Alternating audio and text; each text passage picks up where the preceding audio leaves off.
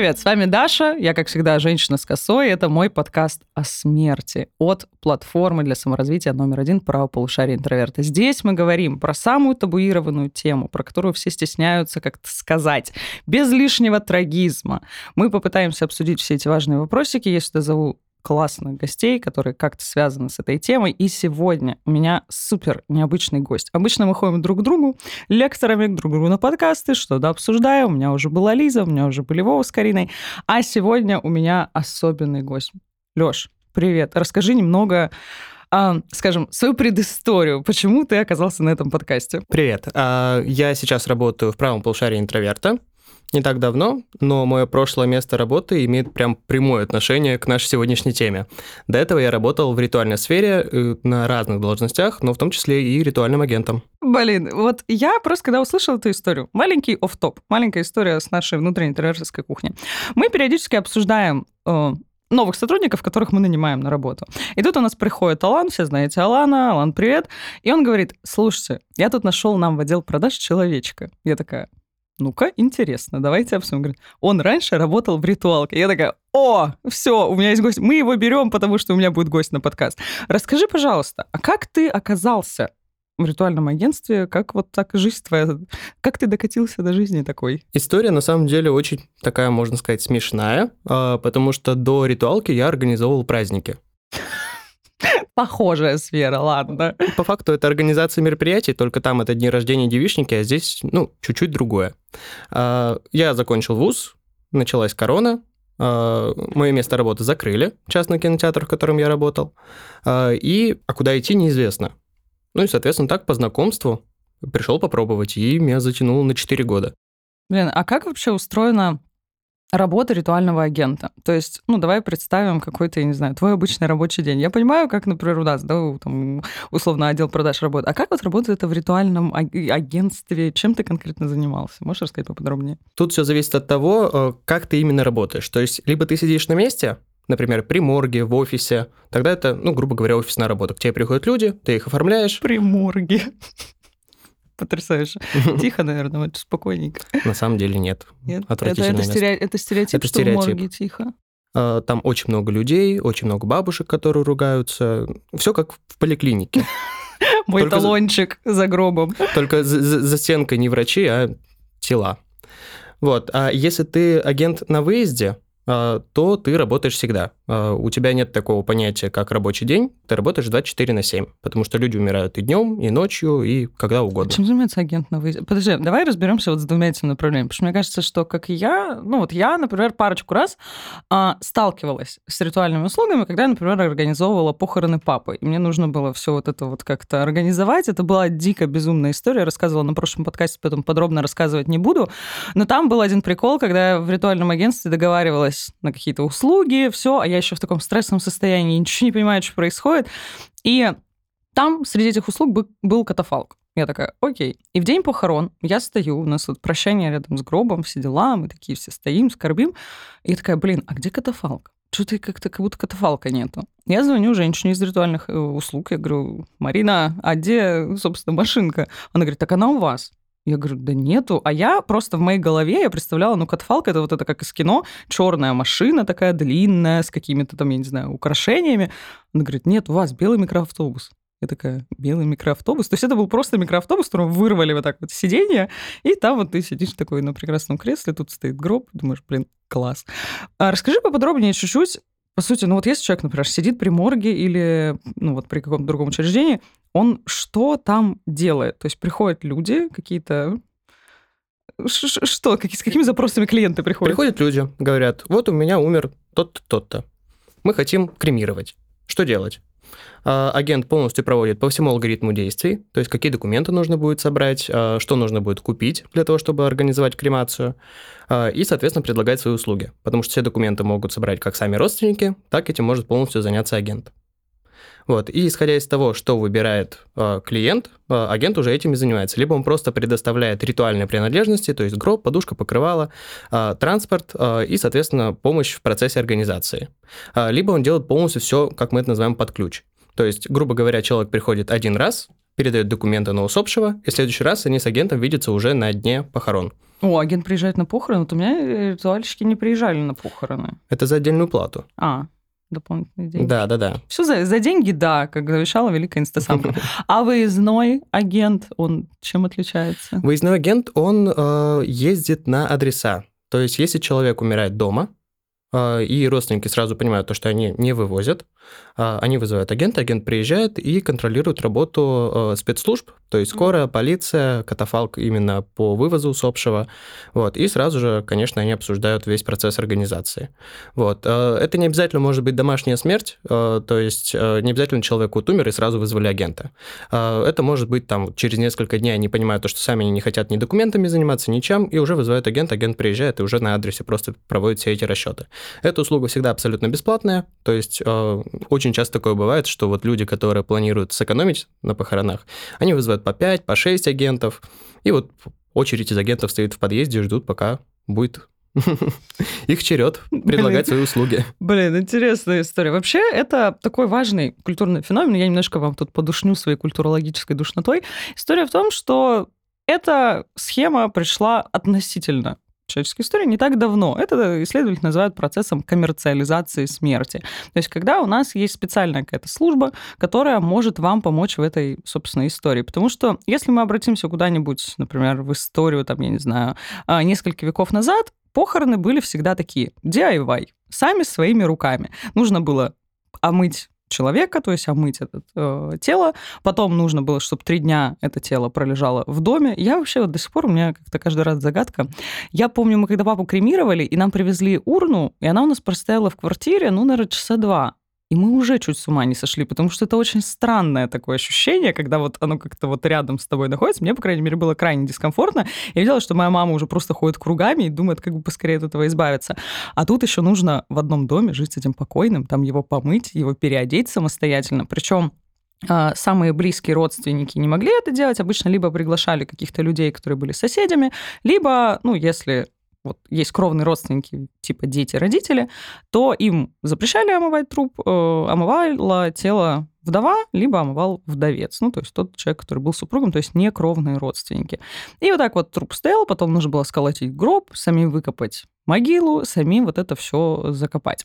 Есть такой исследователь Зигмунд Бауман, он говорил о том, что вот этот DIY-ритуал, он помогал людям проявить свое так называемое слово жизни против слова смерти.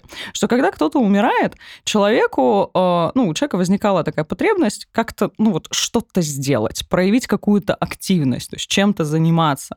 Потому что смерть, особенно в европейской культуре, она связана с чем-то таким вот очень молчаливым, очень спокойным, очень, ну, вот этот вот, знаете, вот это э, пространство кладбища. Попробуйте побежать или закричать на кладбище. Это очень сложно сделать, хотя вас вроде никто не контролирует, но социальная рамка тут такая, такая, что ну, мы привыкли, что здесь громко не разговаривают, как-то сдержанно проявляют свои чувства.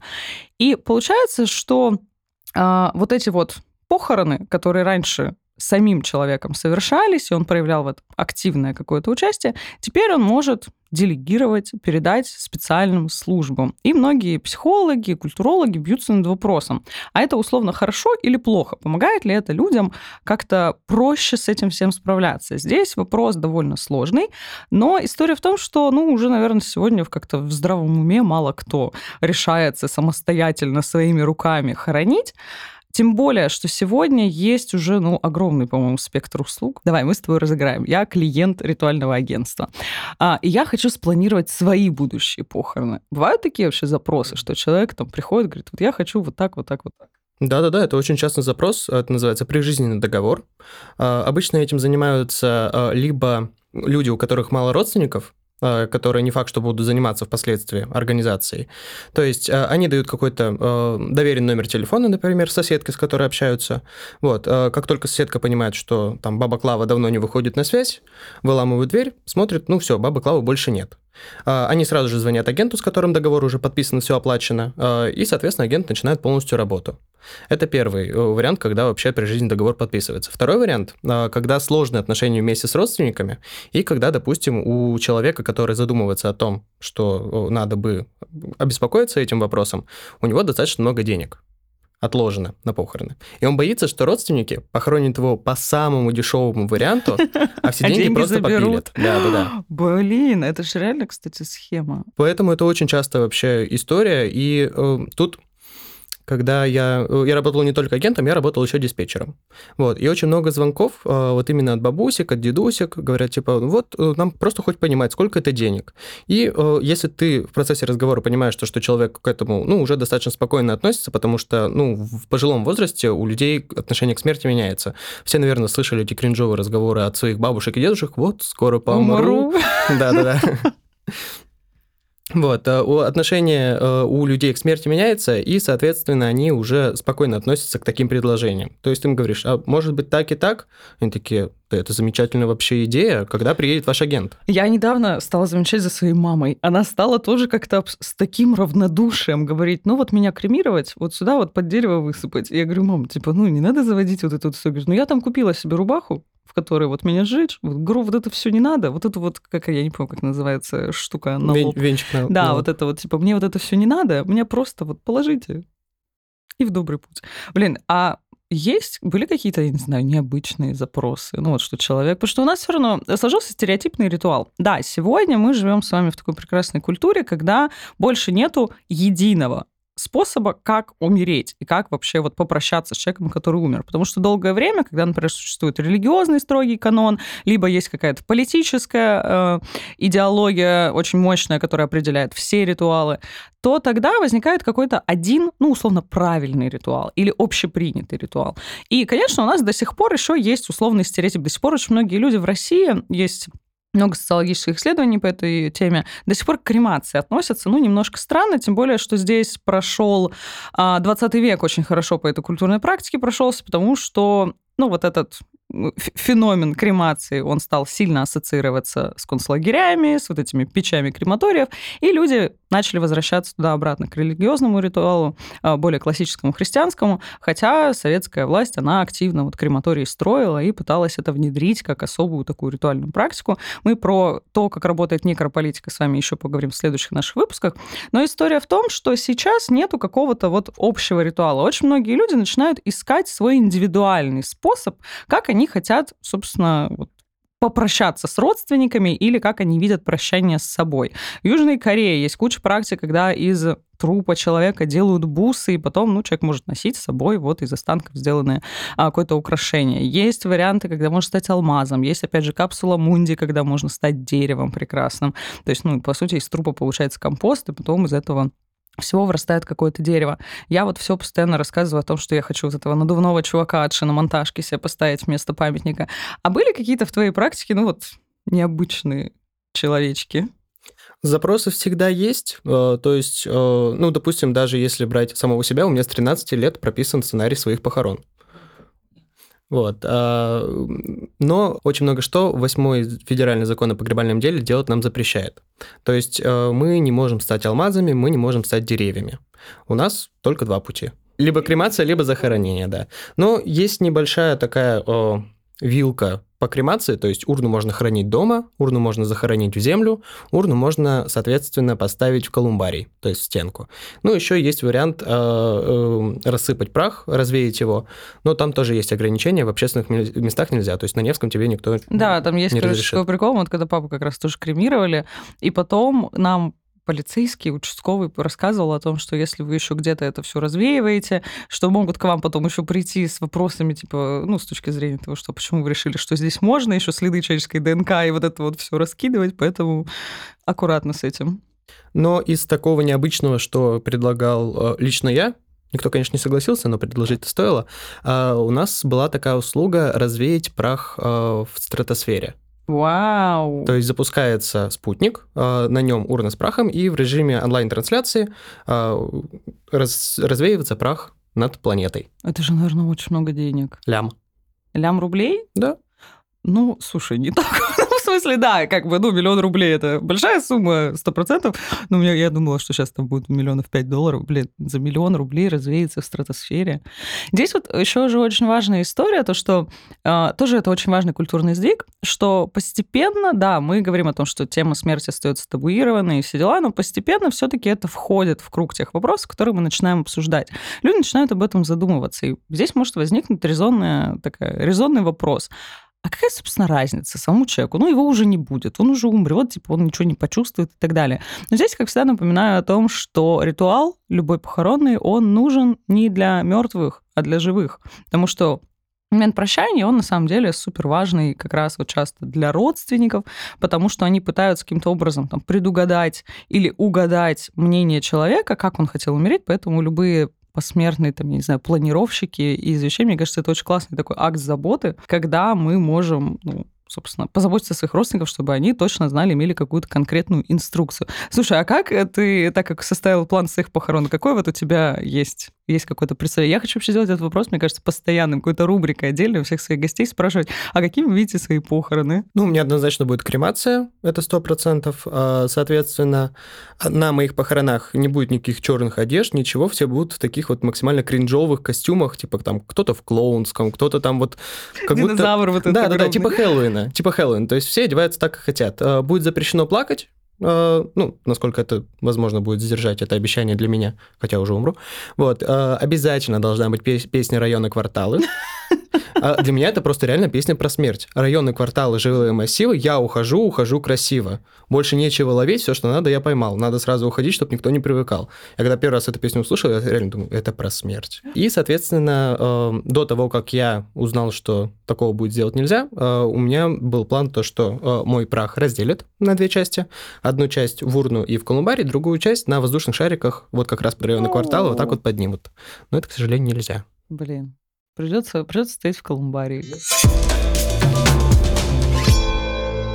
Слушай, э, мне кажется, самый, один из самых интересных моментов, который связан вообще с работой ритуального э, агента, это общение с людьми, которые находятся вот в стадии вот этого активного горя. Ну, потому что это тот человек, который их подхватывает даже там не через месяц, не через год после того, как они пережили потерю, потому что, например, психолог, да, он тоже работает с темой смерти, но все таки чаще через какой-то промежуток. То есть это уже человек, ну, по крайней мере, более-менее вот эту вспышку, вот эту бурю эмоций уже переживает. Ритуальный агент, он же встречается с человеком вот, буквально, когда это только произошло, скорее всего, как я это представляю, и как вот общаться с такими людьми? То есть, что они говорят, как они себя в этот момент чувствуют? И есть ли у ритуального агента какие-то установки? Ну, то есть, как вот нужно с человеком в такой ситуации говорить? Люди абсолютно разные, и, соответственно, реагируют они по-разному. А кто-то впадает прямо в лютую истерику, и там хоть как ты общаешься, ты особо ничего не скажешь, потому что человек не воспринимает никакую информацию.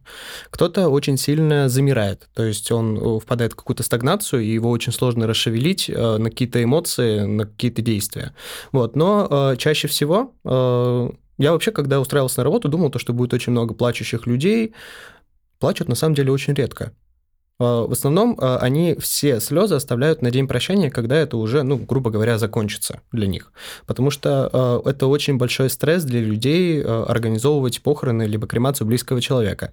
И вот я сколько замечал, чаще всего они к этому человеку, к усопшему, испытывают не скорбь, а злость.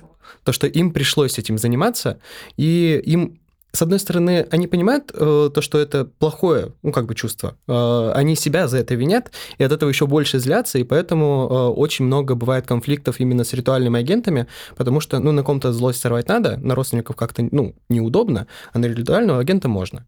И часто бывает орут? Да, да, да. Э, орут, психуют, э, видят цены на гроб, орут. Э, Сколько гроб, кстати, сейчас стоит? Гробы идут от 6 тысяч. Это самый... Это самый, самый дешевый, лайтовый. обитый тканью. Э, деревянный от 20. Самый дорогой за миллион. А что там такого? Канадский дуб. Ох. А, лифт внутри гроба, то есть чтобы не наклоняться целовать, а усопший сам к тебе вот так вот подъезжает. Подъезжает? Ну, он так поднимается. Мне кажется, это очень крипово. Ну, типа, что... Потому что мы привыкли, что мертвое тело, оно как-то не шевелится. Есть очень классный сериал, всем советую, «Клиент всегда мертв» называется. Это сериал про такую семью, американскую, у которой, ну, по сути, семейный бизнес такой, уже практически династия, они как раз ритуальные агенты.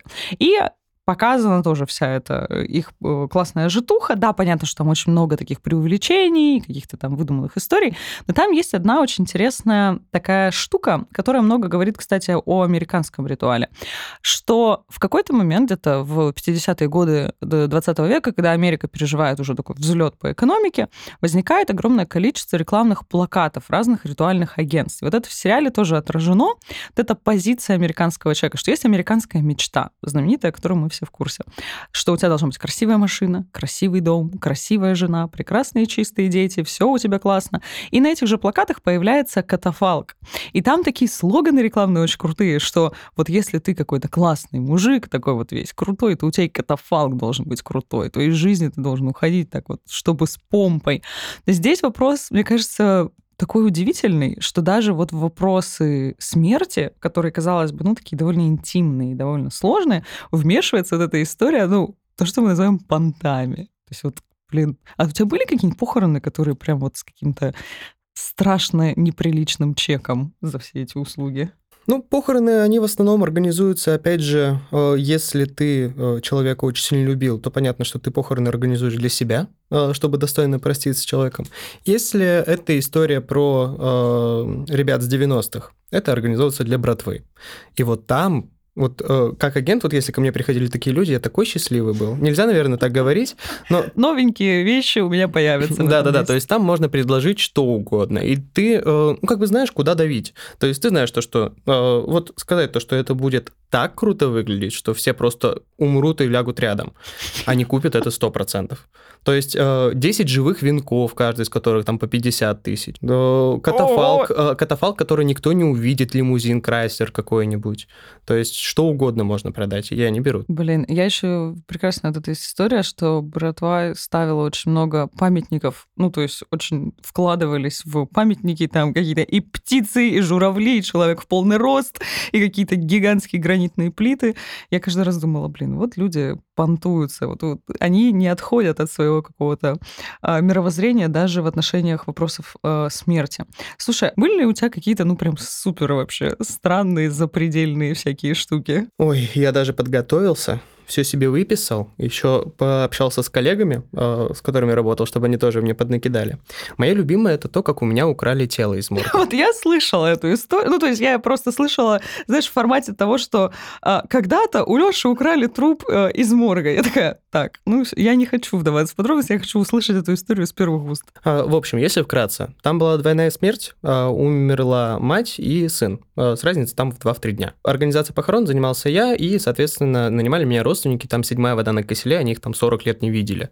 Вот. А, и так получилось, что а, маму я успел кремировать, а у сына обнаружился ковид, а тогда еще были времена ковида, когда справки задерживали на две недели, на две с половиной недели. Вот. И, соответственно, его я кремировать не успел до Нового года.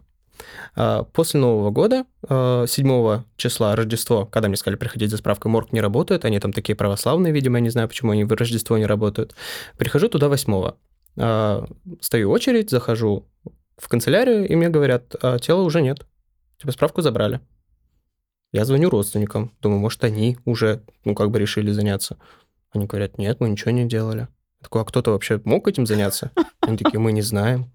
Пропал человечек. Вот. И я э, начинаю спрашивать э, в морге, ну, у ребят, типа, кто забрал? Они все ссылаются на закон о неразглашении информации третьим лицам. Это морг судебно-медицинской экспертизы, то есть это подведомственное учреждение. Всю информацию можно получить только через Следственный комитет. Я выхожу из морга. Что делать, я вообще не знаю. Куда идти, куда бежать? Тела нет. Блин, ну это же... А при этом, ну, правда же, если негде запросить, и родственники, а еще же, мне кажется, супер дискомфортно, ну, допустим, да, вот родственники не знают, прийти и сказать, слушайте, а походу потеряли. А где в итоге, что, чем история закончилась? Э, история закончилась тем, э, я объяснил родственникам, слава богу, попались суперадекватные э, клиенты, которые понимали, что ну я здесь ни при чем. Вот, потому что в морге мне сказали приходить там 8 числа, я 8 числа и пришел. Соответственно, я им объяснил ситуацию, они сказали, все, окей, будем разбираться. Они наняли частного детектива. Андрюха, походу криминал, по коням, у нас украли труп. Частный детектив позвонил мне, представился следователем. Я вообще уже сухари сушил, а, потому что я очень сильно испугался. Там такой низкий, мужской, красивый, поставленный голос. А, по итогу что оказалось? А, друг ну, вот этого усопшего пришел в морг 6 числа, забрал тело, кремировал его, урну захоронил в Ленобласти.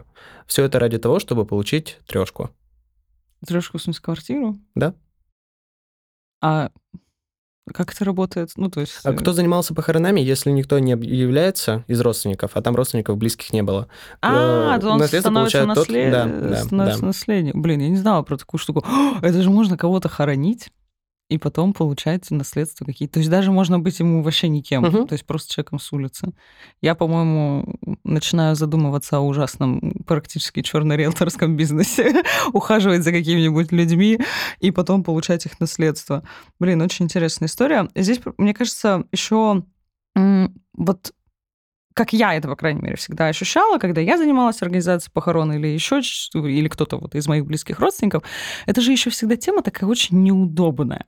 То есть, ну, прийти сказать, что там, ой, потеряли труп, но это звучит, например, реально, типа, очень сильно кринжово. И когда люди начинают заниматься всеми этими вещами, я сама с такой штукой столкнулась. Я когда организовывала похороны папы, так получилось, что мне надо было этим заниматься. И, кстати, вот по поводу слез, реально, ну вот в моей, в моей ситуации я прям полностью мне пришлось прям вот мобилизировать все ресурсы, потому что мне нужно было выполнить конкретную задачу. Поняла, что слезы потом. У нас есть много дел.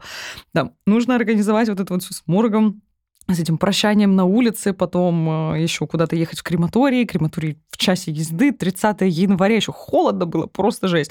И я, правда, очень сильно злилась. Я потом это с психологом раскручивала, я не понимала, что это было за чувство, потому что я понимала, что я как будто бы, ну, не расстроилась, я не горевала, я была очень-очень зла. Я думала, зачем ты это сделал? Зачем ты заставляешь меня вот этим теперь всем заниматься в январе? Мне еще из Питера пришлось прилететь в Владивосток.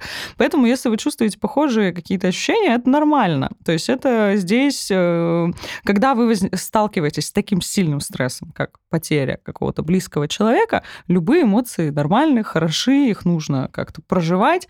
Культура помогает нам с помощью различных ритуалов это сделать, потому что вот вы, например, если очень долго мобилизировались, потом на ритуале, то есть на самом прощании, вы можете дать волю этим эмоциям, хорошенечко поплакать, все это у вас пройдет, выйдет, потому что все подавленные эмоции потом к нам приходят в виде панических атак и прочих других проблем. Я понимаю, что это всегда супер дискомфортная ситуация, постоянно очень сложно как-то себя комфортно в этом всем чувствовать. Я на вашей стороне тоже с этим сталкивалась, поэтому мы решили сделать саммари а, про философию смерти, называется «Философия смерти», но там на самом деле вообще в целом все и про похоронный ритуал, про отношение к смерти, и про бессмертие. И в том числе я там делюсь какими-то, ну это странно, наверное, в таком контексте звучит, но лайфхаками, как можно вести себя на похоронах, чтобы чувствовать себя максимально комфортно, как вообще говорить об этом. Когда к вам приходит бабушка и говорит, что вот скоро помру, надо будет сделать вот это, как выдерживать все эти разговоры, все инструкции получите видео а, summary, который называется «Философия смерти». Давайте один небольшой отрывочек сейчас послушаем.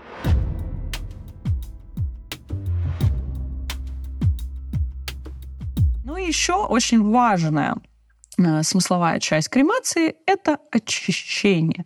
Потому что огонь, он очищает все. Если земля — это какой-то такой, ну, все равно мы понимаем, что это такой вот грязный да, ресурс, там мы в землю похоронимся, и там черви нас будут есть, то здесь есть очень мощный символический смысл очищения. Потому что огонь — это та вещь, которая, ну, вот представьте, если мы, например, накаляем нож, да, там ничего не живет, там умирают все э, бактерии, мы можем потом этим ножом, я не знаю, какие-то полевые операции в каком-то полевом госпитале проводить. И вот здесь как раз этот смысл очищения огнем, он во многих культурах становится центральным.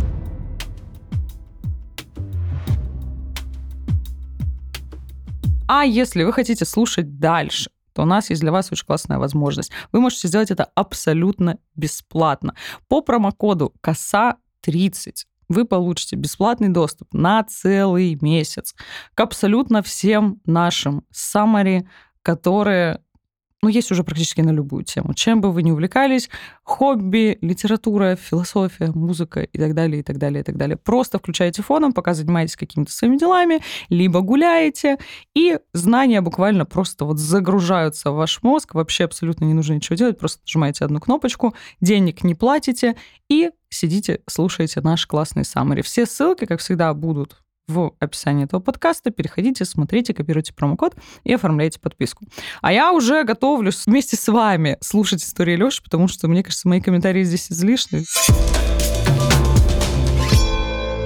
Леш, что еще интересненького расскажешь из жизни А, ритуального агента? Из того, что было прям вот такой, прям кринж, прям вообще лютый. А, Люди хотели сэкономить, а, хоронили там, да, я даже не знаю, кого хоронили, а, это просто я был свидетелем вот такой вот ситуации. А, Заказали гроб на Озоне. Они там продаются. Да, да, да. Я уже знаю, чем мы с вами все будем заниматься сегодня вечером. Мы пойдем на Озоне искать гробы. Заказали гроб на Озоне, привезли усопшего на отпевание, и когда вытаскивали из катафалка, гроб развалился.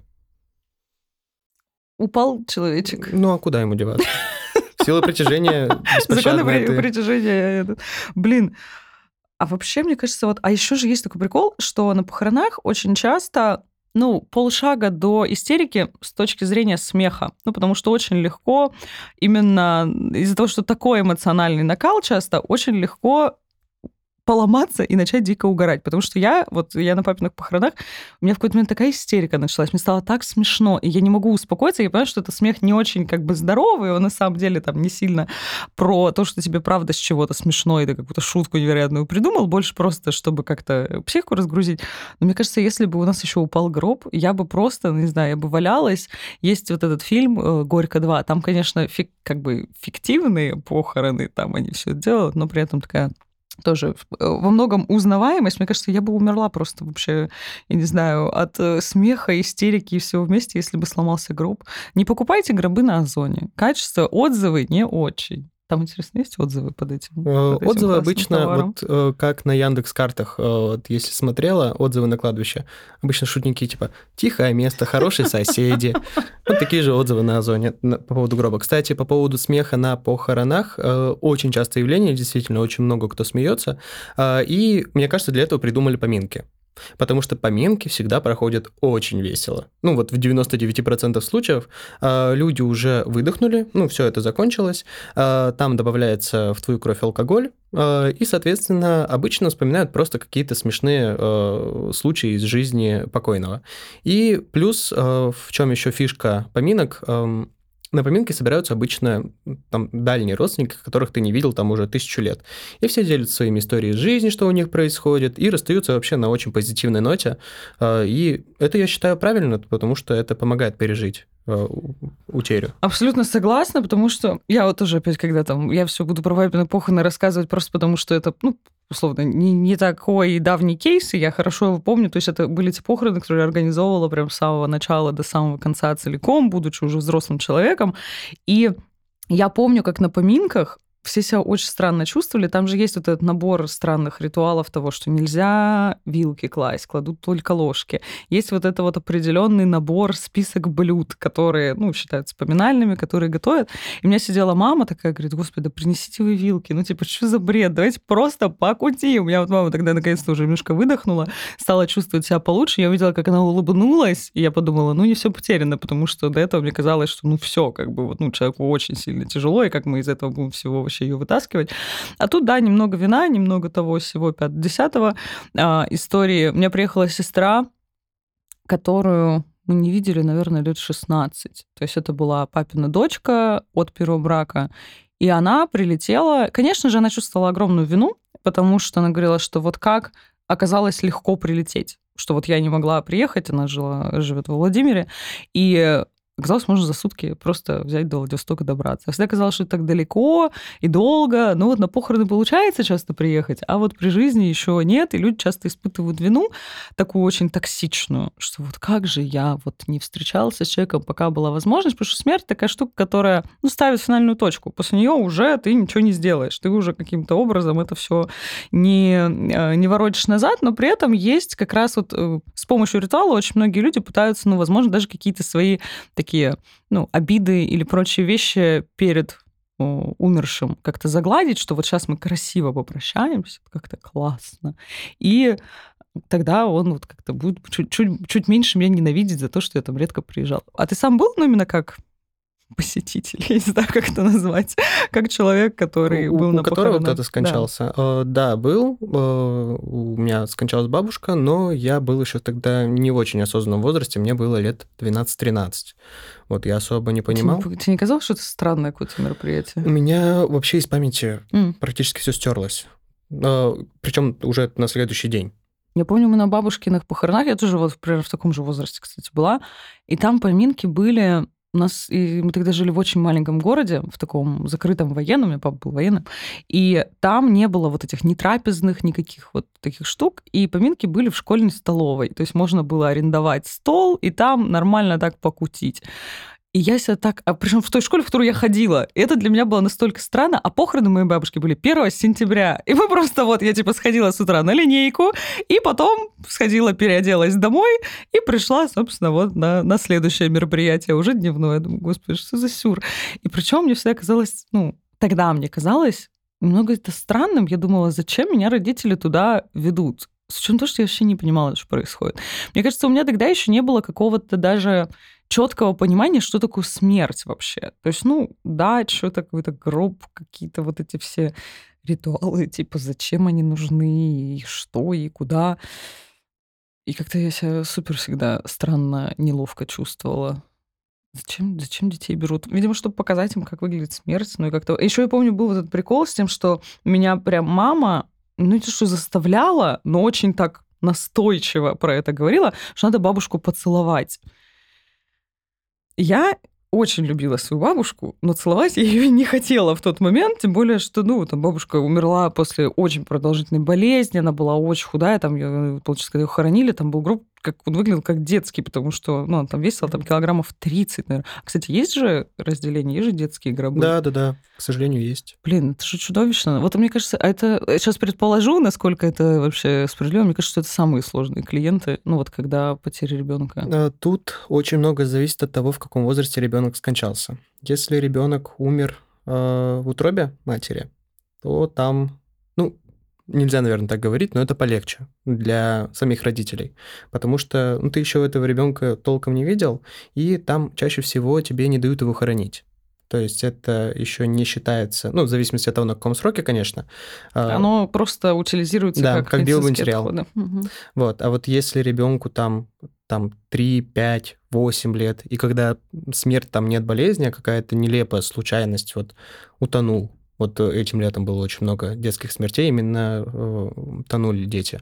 Конечно, очень тяжело.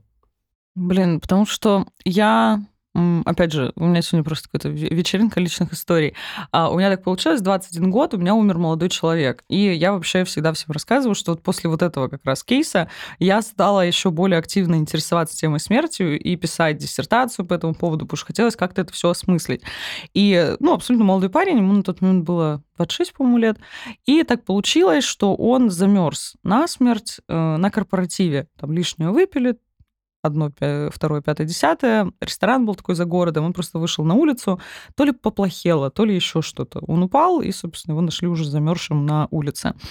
И я прилетаю, это все было в Владивостоке, я прилетаю в Владивосток на похороны, и мне было супер тяжело. Ну, то есть для меня это был вообще момент. Я еще ну, довольно юный человек, для меня просто рухнула там вся жизнь, я не знала, как это все делать.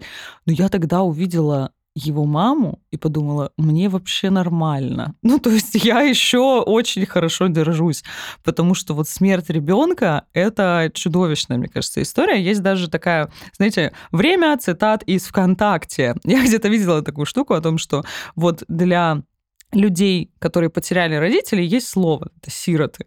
Есть э, слово для людей, которые потеряли мужа или жену, там, вдовец и вдова. Но в языке даже нету слова, которое обозначало бы родителей, которые потеряли ребенка. Что это настолько чудовищная вещь, что ее даже как-то назвать никак нельзя.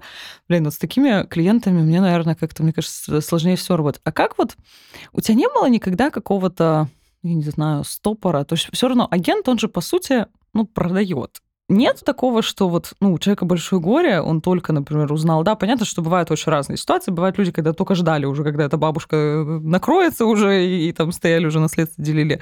Но чаще всего все таки смерть такое трагичное переживание, не было какого-то вот этого диссонанса и трудности, что, типа, блин, надо сейчас кому-то что-то предлагать, продавать, а человек там, типа, и так-то в коме уже.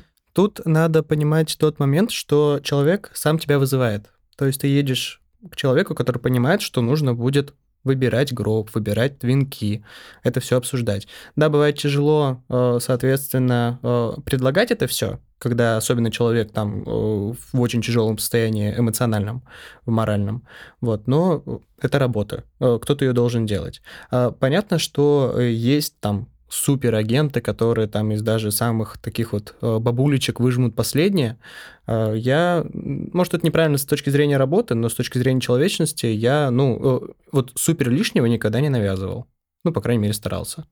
Ну, здесь, мне кажется, правда суперсложная история. А у тебя не было, ну, все, все мы так или иначе выгораем на работе, но не было ли у тебя именно вот в этой сфере ну, какого-то особенного, что ли, напряжения, потому что, ну, все равно эти истории так или иначе, ну, они же пропускаются через себя. Я психолог-конфликтолог по образованию, я поэтому плюс-минус знаю, как с этим работать. Вот у моих коллег э, были моменты прям эмоциональных нервных, нервных срывов.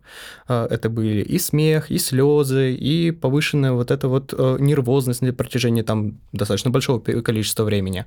Вот. А выгорание, выгорание было. А, я почему ушел? Я выиграл полностью абсолютно. Не потому, что это все было тяжело воспринимать там от родственников а, усопших, а, вот эту скорбь на себя перенимать. Это превратилось в рутину.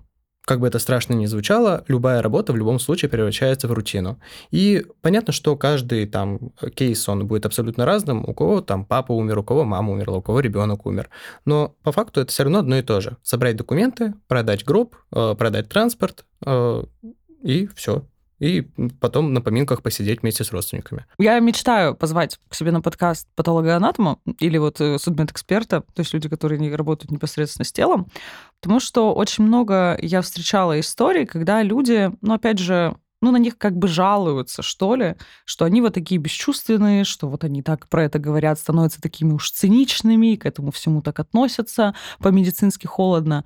Но мне кажется, что это невозможно, если ты не сохраняешь какую-то ну, вот часть цинизма и какого-то такого отношения, ну, ты с ума сойдешь, если ты в каждую историю будешь прям вот с надрывом там погружаться, думать, грустить. Понятно, что где-то надо посочувствовать, где-то нужно там проявить какую-то внимательность. Но если человек будет, правда, в это все, ну, типа, с головой погружаться, он выгорит примерно за 6, я не знаю, рабочих дней, будет рыдать по поводу каждой семьи, с которой он встречается, ну, наверное, человека не сильно долго хватит. У тебя были какие-нибудь такие примеры, когда кто-то из твоих коллег, например, приходил и очень быстро увольнялся, понимал, что не, короче, не моя история? На самом деле, что странно, не было такого. Ну, то есть все, кто приходил, они отработали какое-то, ну, маломальски приличное время. Тут э, дело в том, э, что э, в основном родственникам не нужно твое сочувствие. Они тебя вызывают, чтобы ты занимался своим делом. И они э, со стороны легко говорить, типа, вот ритуальчики, они все циники, а, они там все черствые, им бы лишь бы денег заработать. А когда ты находишься внутри ситуации, когда у тебя скончался близкий человек, а, проще всего, да и правильно на самом деле всего, доверить это все профессионалу, потому что это сложная работа с документами, а, которую потом нужно будет восстанавливать. Если брать, допустим, Петербург, Тут очень сложно похоронить там на третий, на четвертый день. То есть похороны обычно происходят через неделю. Вот. Если этим занимаются сами родственники, это может быть еще дольше. И, соответственно, по всем религиозным канонам хоронить же на третий день надо. Вот. А чтобы ускорить, всегда берут агента, чтобы это все побыстрее было. А агент подскажет, какой гроб лучше, какой гроб брать не стоит, потому что а, формация людей тоже разная. Кто-то повыше, кто-то пониже, кто-то потолще. Вот из кринжовых историй, если брать, а, заказчик настоял, вот мне нужен нужен именно этот гроб, и все. Я такой, ну, не поместится. Ну, ну не влезет. Ну, никак. Ну, никак. Не влез. Он, он, не влез. Я с санитаром стоял, запихивал бедную женщину. Там еще гроб был, это ковид был, а гроб со стеклянной крышкой. И там такая ситуация была, что прям, ну, прижало. Слушайте профессионалов, чтобы вас не прижало, в случае чего. Блин, это ж реально, ну, типа, это ж надо про это задуматься. Я просто сейчас вот как-то все в голове это все прокручиваю, потому что мне попался очень классно. Вот я когда работала с ритуальными была заказчиком у ритуальных агентов, мне попадались потрясающие люди, которые мне просто... Ну, и я была, наверное, в этом плане классным клиентом, что я говорю, все, что вот, вот ткни пальцем, берем. То есть я говорю, я не готова сейчас думать, я не могу сейчас думать, пожалуйста, займись этим ты. И правда очень э, облегчает вот работу эта история. Я, знаешь, что еще хотела спросить? Вот если мы говорим про Петербург, я про вот это абсолютно не знаю. А как вообще идет распределение и занимается ли этим ритуальный агент мест на кладбище. Потому что есть очень популярная вот эта история, что места на кладбище стоят каких-то космических денег, особенно если ты хочешь какое-то кладбище, которое, там, я не знаю, у тебя семья там похоронена, и как-то вот... А ритуальный агент с этим тоже работает. То есть можно прийти и сказать, слушайте, мне вот хочу себе подобрать недвижку, скажем так, небольшой кусочек земли. Эм, тут, э, соответственно, сейчас нет такого, как в Советском Союзе, что э, тебя приписывают по месту прописки к какому-то кладбищу. Э, человек на территории Санкт-Петербурга может быть захоронен на любом кладбище если там есть свободные места, или это родственное захоронение. Есть относительно бюджетное кладбище, то есть вообще муниципальное, где места выдаются бесплатно. Платите только за копку могилы в районе там 20 тысяч. Ну, это на самом деле копейки по сравнению, если брать, допустим, Серафимовское кладбище, там пол ляма спокойно можно выложить за место. Вот. А так, соответственно, да, агент этим занимается с учетом, ну, вот ко мне приходишь, ты клиент, говоришь, вот у меня столько-то денег, а на какое кладбище я могу вообще рассчитывать? чтобы это, ну, было адекватно. И я говорю то, что вот, а где живете, куда будет удобнее ездить, навещать могилку, ты говоришь, вот там-то, там-то. И эти выдают список кладбищ, которые и в бюджет укладываются, и по месторасположению удобные. Давай немножко под конец нашего подкаста поговорим про деньги, раз уж, раз уж мы сюда зашли. Сколько, вот, знаешь, понятно, что очень большой разброс цен, что это может быть от совсем дешево до сильно дорого. Но если мы говорим про какие-то среднестатистические похороны, ну, у нас все равно есть там средний уровень зарплат, средний уровень жизни. Вот примерно для такого человечка сколько стоит сегодня в Петербурге похорониться? В среднем 100 э, тысяч. В среднем в сотку можно уложиться вообще спокойно. Если сотка много, а, можно сделать дешевле. То есть убираем там гроб попроще берем, а, это будет не захоронение, а скорее всего кремация. Вот. Если вообще денег нет, а, есть такая фишка, как социальные похороны. То есть э, гроб, транспорт э, и процесс там, кремации либо захоронения за счет государства. Э, платишь только за услуги морга, за санитарную обработку, ну, вот за омовение, за одевание, посмертный грим и так далее. Вот. Э, соответственно, э, в чем минус э, такого бесплатного сыра, что тебя никто особо не спрашивает, на каком кладбище будет хоронить, на каком есть место, на таком похоронят. И там повезет, не повезет. А, будешь ты ждать две недели, пока похоронят твоего родственника, либо там через три дня это все случится, в зависимости от загруженности вот именно я бесплатных машин. Я социальные похороны, э, ну, видела, как это все работает, потому что я работаю в благотворительной организации, которая занимается помощью бездомным. И там как раз, ну, это люди чаще всего, у которых нет родственников, либо часто родственники даже не знают, что человек умер, узнают там потом через очень-очень много э, лет. И вот мы как раз тоже занимаемся организацией социальных похорон, когда кто-то умирает. И это была еще, кстати, тоже головная, ну, не тоже головная боль, жутко, наверное, так говорить, когда речь идет о человеческой смерти, но правда для всех людей, которые работают в фонде, это супер всегда сложно, если кто-то умер внутри фонда, потому что сразу проверки, участковый. То есть если вот тот же самый бездомный человек умрет где-нибудь на улице, всем пофиг вообще, нормально, ничего страшного. Как только вот он умирает внутри этого нашего учреждения, там просто уже, я не знаю, я протоколов этих написала, мне кажется, какое-то страшное количество. Идешь в суд потом, рассказываешь, что вы его не убили, не создали там для него какую-то опасную ситуацию и так далее. А, окей, если 100 тысяч... Блин, 100 тысяч все равно дофига денег, правда. Ну, я просто понимаю, что у нас там, я не знаю, средний уровень зарплат там 25 тысяч условно. Ну, смотри, давай с тобой посчитаем. Ну, ну вот прямо сейчас раскинем. А, если брать кремацию как самый экономный вариант, а, сам процесс кремации, если гроб стандартного размера, если тело стандартного размера до 52 размера одежды, 14 500. Блин, а вот это же надо тоже все равно гроб, да, покупать. Конечно, ну, то есть, типа, конечно. А да. сжигают вместе с гробом? Да, да. И потом? Э, основа, вот э, ты получаешь урну с прахом, процентов 60 э, это гроб, вот постель, вот это все остальное. Праха там человека не очень много. Я когда я надеюсь, вы не едите в этот момент. А, я когда как раз вот мы забирали урну с папиным прахом, я была в шоке, потому что я думала, что это как в американских фильмах, когда тебе дают чуть-чуть песочка вот такого, знаете, вот, вот в таком вот пакетике или маленькой какой-то штуке простите мой цинизм, 5 килограмм углей. Вот просто как будто из мангала. Я еще вот тогда, когда увидела вот эти, ну, то есть там прям кусочки дерева, я такая думаю, блин, а я что-то раньше про это не задумывалась, сжигают же с гробом. Ну, то есть там же вот прям реально вот эти... Я сначала пыталась понять, откуда в человеке, ну, что в человеке может сгореть, да вот это вот, вот это вот. Я еще очень сильно удивилась, что, а, ну, вот когда мы, например, были, что тело, ну, не тело, уже не тело, прах отдают через сутки. Ну, что там, типа, вот этот процесс сам сжигания довольно долгое время Питере занимает. Через 3. И потом только ты можешь забрать уже вот... Ну, я думала, что это сразу, типа, сожгли, сразу выдали. Я такая, типа... И на меня женщина стоит, смотрит, такая... No. Так, если у нас 14 500... 14 500 кремация. Берем самый минимальный пакет на кремацию, допустим, вот наша организация 19 тысяч. Это гроб, подушка, покрывало и уже транспортировка от морга до крематория, с учетом того, что морг находится в пределах КАДа. Добавляем 19. И если э, не будет прощания отпевания, э, то есть не гроб открывать не будете, э, соответственно, просто тело из морга забрали в закрытом гробу, привезли в крематорий, там его отдали. Э, минимальный пакет на услуги вообще в районе десятки идет, в зависимости от морга, но вот именно к закрытому гробу подготовка в районе 10. 43 500. А если э, в закрытом отличается тем, что нету грима, да, Нету грима, посмертного, э, там костюма, нет, э, нет ни одежды, ни грима, ни, вообще ничего нет. Просто голенького. в пакете, А. чтобы не потек. Еще раз всем приятного аппетита, если кто-то слушает подкасты и под это все ест. 43 500, да, это типа минималочка такая, вот если Это прям самый-самый-самый минимум.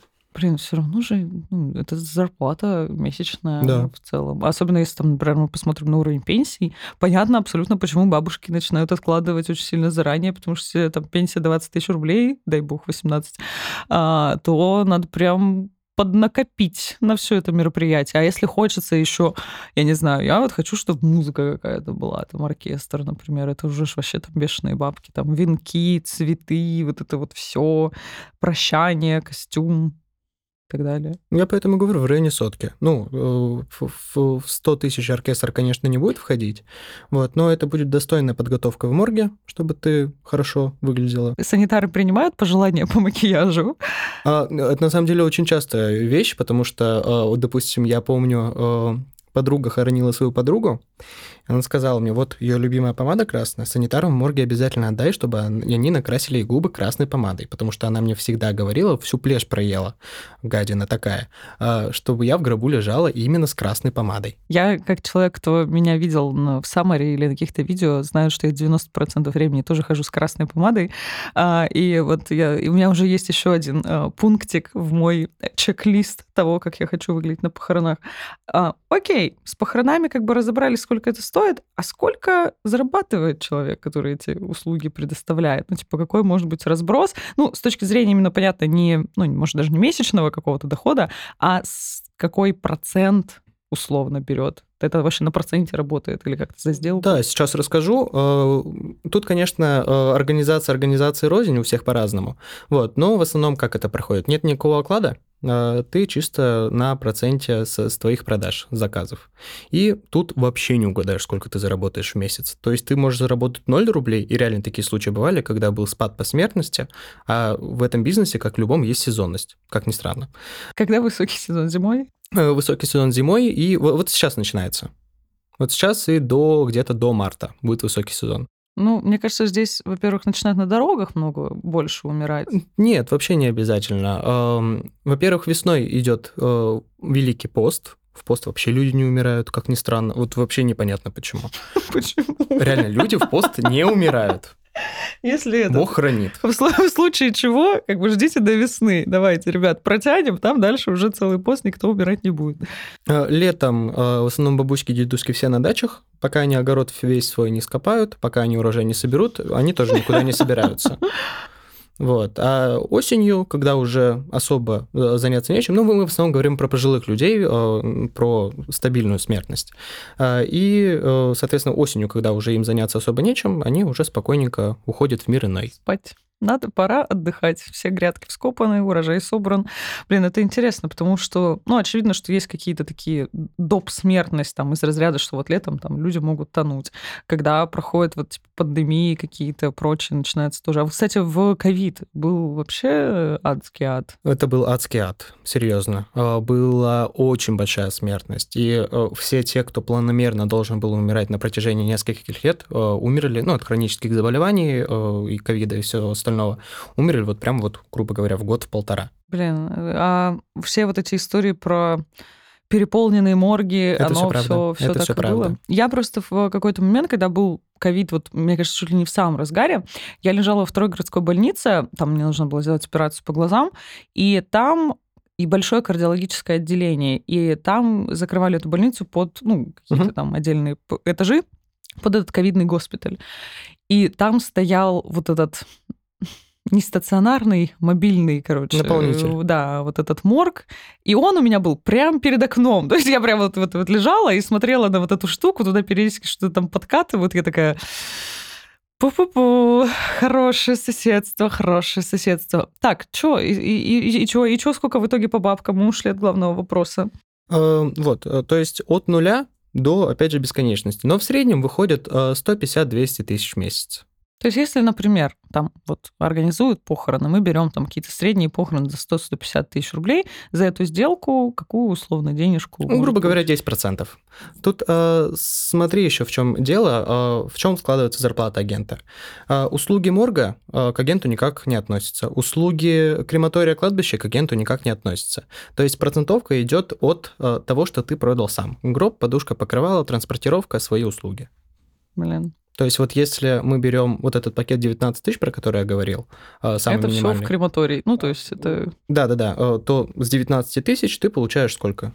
1900. Я, честно, думала, что из-за того, что такая сфера, ну вот специфическая, скажем так, по сложности работы, я думала, там какие-то бешеные проценты. Ну, что там как-то, знаешь, доплата за вредность, условно. Ну, хотя, ну, цены, я так понимаю, что в плюс-минус продажах они как-то гонорары так складываются. Ритуальные агенты — это, ну, по факту обычные продажники, которые работают в, в специфичном э, месте. Все. Там... Мне, мне очень понравилось сравнение, как э, с организаторами свадеб и прочих других каких-то мероприятий. Потому что у меня есть очень много знакомых, которые организуют мероприятия, но это же тоже мероприятие, то есть его тоже надо организовать. По факту то же самое. Ты э, отвечаешь за атрибутику, ну, если это свадьба, то это там цветы, э, там красивые стулья и так далее. Если это похороны, то это гроб, подушка, покрывало. Э, ты отвечаешь за подрядчиков, если это свадьба, это ведущий фотограф. Э, на похоронах, кстати, тоже есть и ведущий фотограф, то есть тоже вполне в себе. Я, кстати, вот у меня, когда мама показывала фотографии вот эти моих умерших родственников в гробу. Сейчас я уже как следователь понимаю все там особенности посмертной фотографии и прочего, но в детстве для меня это был такой шок. Я думала, зачем? Причем фотографировали не то, что издалека где-то там стоит гроб и там скорбящий, а вот прям вот, вот прям портрет. Я думала, с какой, блин, целью вообще? А ведущие, а бывали у тебя какие-то кейсы? Давай, чтобы закончить наш прекрасный, очень светлый, веселый э, подкаст. А, бывали ли у тебя какие-то кейсы, когда вот прям погуляли так погуляли? Вот чтобы похороны были с ведущим, с оркестром, с баяном, с цыганями и медведями? Э, Цыгане-медведи не было, но я помню, что люди сидели в поминальном зале то ли 8, то ли 9 часов. Э, там было какое-то невообразимое количество алкоголя, то есть там э, коробки были в коридоре. И как бы там это не пиво, это все водка, виски, то есть вот прям вот крепыш. Вот. Э, там были и драки, и песни. Ну, как от свадьбы не, не отличишь, если честно. Ну, только в черненьком. Да такие немножко грустные люди. Блин, офигенно. Спасибо, Леша, тебе большое, что пришел на этот прекрасный подкаст. Спасибо, что пригласила. Я надеюсь, что вы тоже в невероятном восторге от всех этих потрясающих историй. Мы теперь больше знаем про жизнь ритуальных агентов. Вообще странно сейчас прозвучит, знаете, мы всегда нативная реклама, подводочки к нативной рекламе. Если вы собираетесь умирать, то у нас для вас есть саммари. Нет, такого у нас нет. Но у нас есть саммари, в котором мы рассказываем о том, как научиться говорить про тему смерти, как вообще к этой теме прикоснуться, вопросы, потому что если вы попробуете с кем-то, просто с каким-то рандомным блин, человеком начать говорить о смерти, скорее всего, он от вас будет очень быстро убегать. Не повторяйте, я пробовала, все трюки выполнены профессионалами. И вообще этот разговор бывает очень сложно завести. Вот чтобы вы чувствовали себя чуть-чуть попроще, чуть-чуть покомфортнее, чтобы у вас был какой-то набор представлений, аргументов, мы сделали классный саммари, который называется «Философия смерти». Я его веду, я его очень сильно люблю. Я ждала этого саммари очень-очень долго, потому что я уже очень много лет занимаюсь исследованием смерти, это моя самая любимая тема, и я буквально вот все свои знания выжимаю, вот все, что я накопила за кучу-кучу лет, в короткой саммари, которую вы можете просто включить фоном, послушать. Я люблю всем всегда рассказывать о том, что с нами может происходить очень разные вещи, что с нами могут... У нас могут быть отношения, может их не быть. Могут быть дети, может их не быть. Может там, я не знаю, все что угодно с нами может случиться. И есть только одна вещь, которая нас точно всех объединяет. Это смерть. Все мы с ней сталкиваемся, и все мы там будем. И для того, чтобы научиться про эту тему говорить без трагизма, без ужаса, без просто захлестывающих панических атак, обязательно смотрите мою саммари, тем более у нас есть промокод КОСА30, по которому вы можете получить доступ на целых 30 дней не только к этому саммари, но вообще ко всем самым, вот все, что есть у нас на платформе, вы по промокоду получаете бесплатный доступ. Все ссылочки, как всегда, будут в описании подкаста. Конечно же, не забывайте на нас подписываться, ставить лайки, пишите в комментах. Если вы уже спланировали свои похороны, пишите, что бы вы хотели на них увидеть. Или, может быть, у вас есть тоже какие-нибудь классные кринжовые истории, которые связаны с похоронами. Я думаю, что у всех они есть. Истерика с нами периодически со всеми случалась. Обязательно приходите в комменты, поддерживайте нас на всех площадках. Мы есть абсолютно везде. Ставьте нам 5 звезд на Apple подкастах. Мы будем невероятно рады. И, конечно, предлагайте тему новых выпусков. Я думаю, что мы еще пообщаемся с кучей классных гостей. Спасибо, что остаетесь с нами. Всем спасибо и до новых встреч. thank you